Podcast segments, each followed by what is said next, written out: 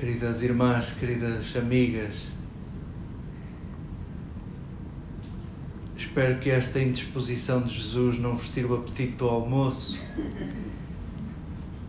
Jesus, depois de ter eh, tecido um grande discurso aos seus discípulos, aquilo a que nós chamamos uma nova lei, uma nova aliança ou uma nova interpretação da lei, Jesus andou por várias terras marginais, um, levantando e erguendo pessoas, libertando pessoas. E, e começou pelos últimos para que, para que fique claro, para que percebamos todos que o sonho de Jesus inclui todos. Começou pelos últimos para não deixar ninguém de fora. Entretanto, enviou os seus discípulos a serem o que ele é, fazerem o que ele faz e este capítulo 11, onde Mateus despacha alguns assuntos, entre os quais João Batista, que já ninguém se lembrava dele, eh, é neste capítulo 11 que vemos pela primeira vez Jesus a ser rejeitado e, e a entrar num mecanismo de rejeição que não terminará nunca. E sim, vemos este este grito irritado de Jesus pelas terras por onde passou, pelo facto de não acolherem, pelo facto de não serem dóceis, pelo facto de não reconhecerem Jesus como Senhor. E, e porventura nós pegamos neste texto e ao perguntarmos o que fazer com ele, é possível que estejamos de acordo que falamos de de oportunidades, oportunidades perdidas e oportunidades aproveitadas. Sim, em certa medida, nós somos Cafarnaum. Nós, nós sentimos a presença viva de Jesus a percorrer os nossos passos, a percorrer a nossa história. E sim, somos capazes de pegar neste texto e, e ficarmos meio aflitos porque Sim, desperdiçamos muitas oportunidades.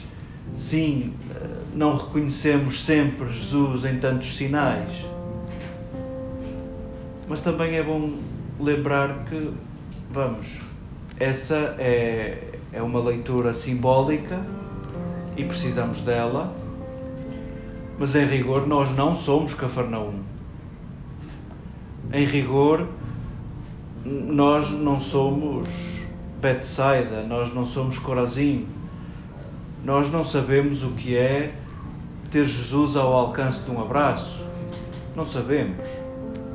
E por isso não sei se vale a pena uh, martirizarmos sobre, sobre isso. Uh, porventura, se tivéssemos visto Jesus, porventura seria outra coisa. Porventura as nossas escolhas seriam outras porventura aconteceria outra coisa. E vamos, a experiência cristã acontece e vai amadurecendo, se quisermos, nestas duas leituras.